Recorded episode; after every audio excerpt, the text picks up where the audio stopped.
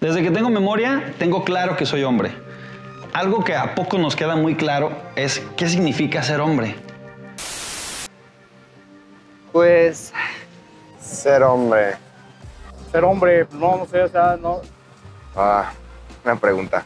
En los últimos años he escuchado una narrativa que choca con muchas de las cosas que se nos enseñaron de pequeños y a lo largo de nuestras vidas.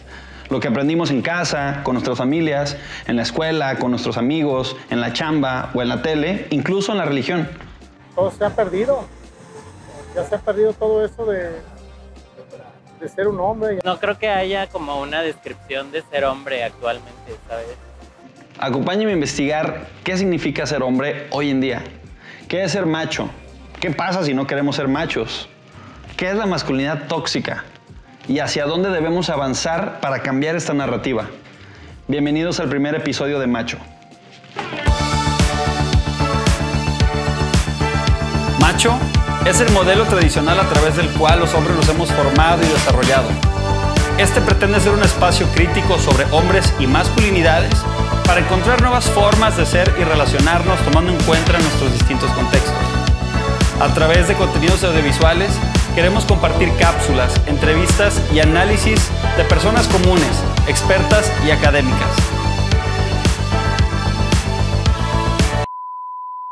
La pandemia que azota a México y el mundo ha cambiado casi todas las dinámicas sociales.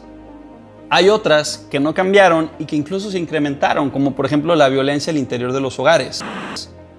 Y una de las razones es debido a un particular aspecto que también pude identificar durante la etapa del confinamiento, y eso es la difícil situación que vivimos los hombres al estar encerrados en casa por tanto tiempo.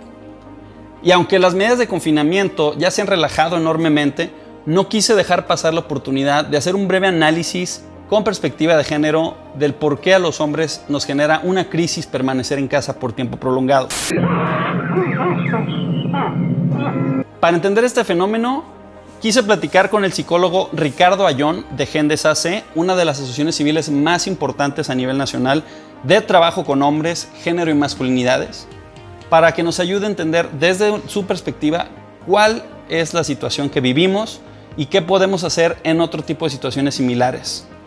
Ya estando adentro, eh, sumado a la incertidumbre económica, sanitaria, eh, los miedos que seguramente existen, se, se, le agregan lo que nosotros decimos pues todos los mandatos de género de, nosotros los hombres, que se ven eh, cuestionados. Entonces esto me va generando toda la gama de emociones y la única ventanita que tenemos es, es el enojo, la ira, pues es la que va saliendo. Y va saliendo en forma de muchas eh, eh, gamas de, de violencias, no solo la física, la emocional, la verbal, incluso la sexual. Entiendo ahora por qué el hogar nos es tan ajeno. Es decir, en casa no vamos a realizar las actividades a las cuales estamos acostumbrados para recibir ese reconocimiento o retribución que encontramos en el espacio público, es decir, fuera de la casa. Y aunque esto sea difícil de entender, realmente tiene total relación con el género. Pero para poder comprenderlo un poco mejor, deberíamos preguntarlos, ¿qué es el género? Las y los sociólogos afirman que el género es producto de la práctica social o de la cultura. Es decir, no nacemos ya con ciertas características o ciertas predisposiciones por el simple hecho de ser hombre o mujer. Como eh, el tema de no podemos llorar, no podemos manifestar emociones de manera eh, tan afectiva, especialmente con otros varones, entre muchos otros tipos de cosas.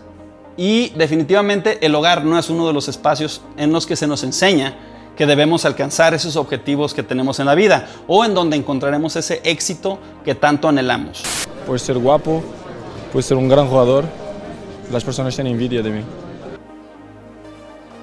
La masculinidad es una construcción social. Es esta idea que tenemos de lo que significa o debe ser un hombre en una sociedad o tiempo determinado. Un sociólogo norteamericano afirma que la masculinidad se basa en cuatro pilares principalmente. Número uno, que nos construimos en oposición a las mujeres, es decir, no podemos hacer nada que remotamente sugiera ser femenino. Porque yo soy cabrón. Número dos, se nos dice que la masculinidad se mide a partir de la riqueza, el éxito y el conocimiento. el estatus que logremos en nuestro entorno social.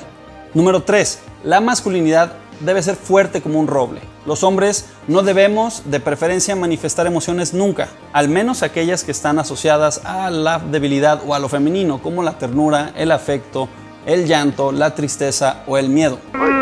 Fumaste de la lloradora y me la pegaste a mí.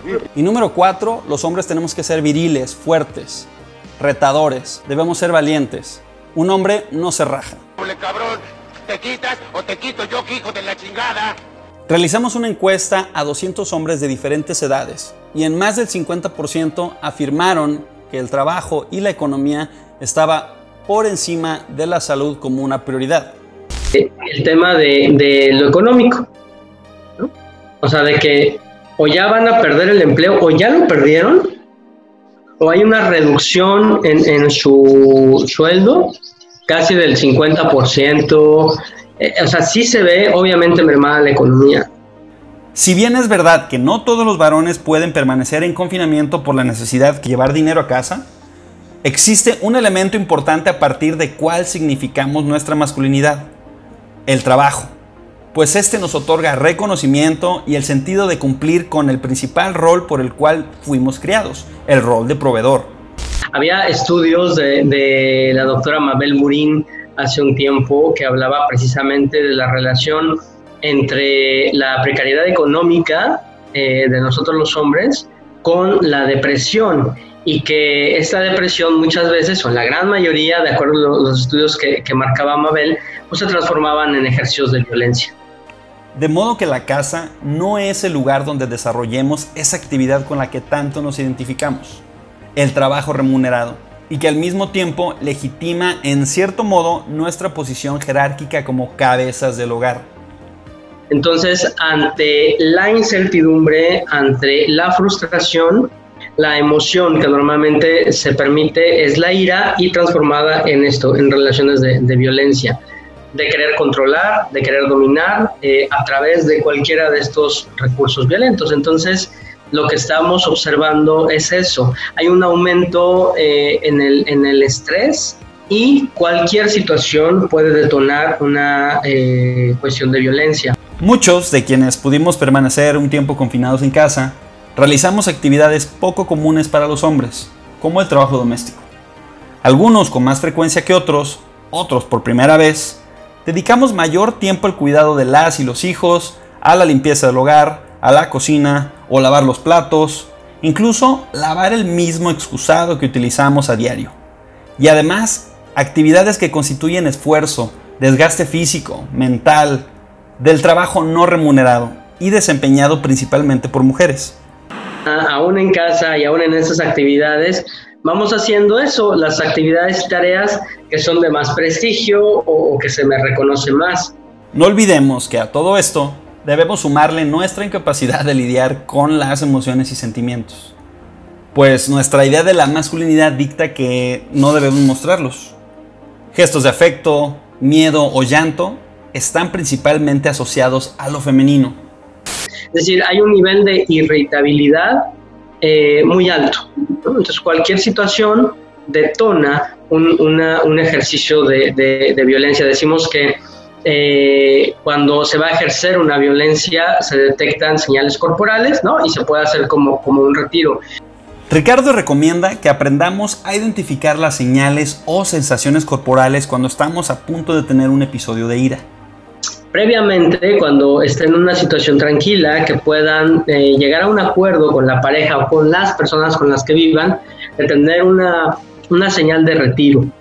Es decir, esto quiere decir que cuando estoy a punto de explotar, puedo hacer una señal un, un tanto como esta, y eso indica que eh, me den chance de moverme del lugar, me voy al baño, me voy a una habitación, para no ejercer una violencia directa.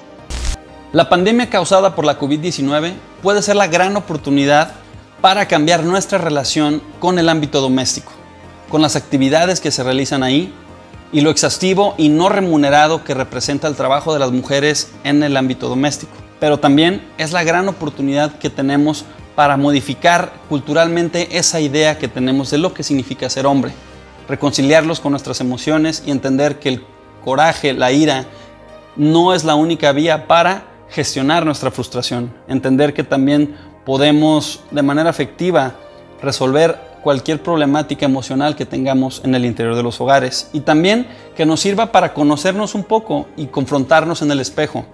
Entender que la masculinidad y ser hombre no es un concepto rígido, sino algo que tú puedes transformar para el beneficio de ti, de tu familia y de tu entorno. Gracias por acompañarnos. Nos vemos a la próxima.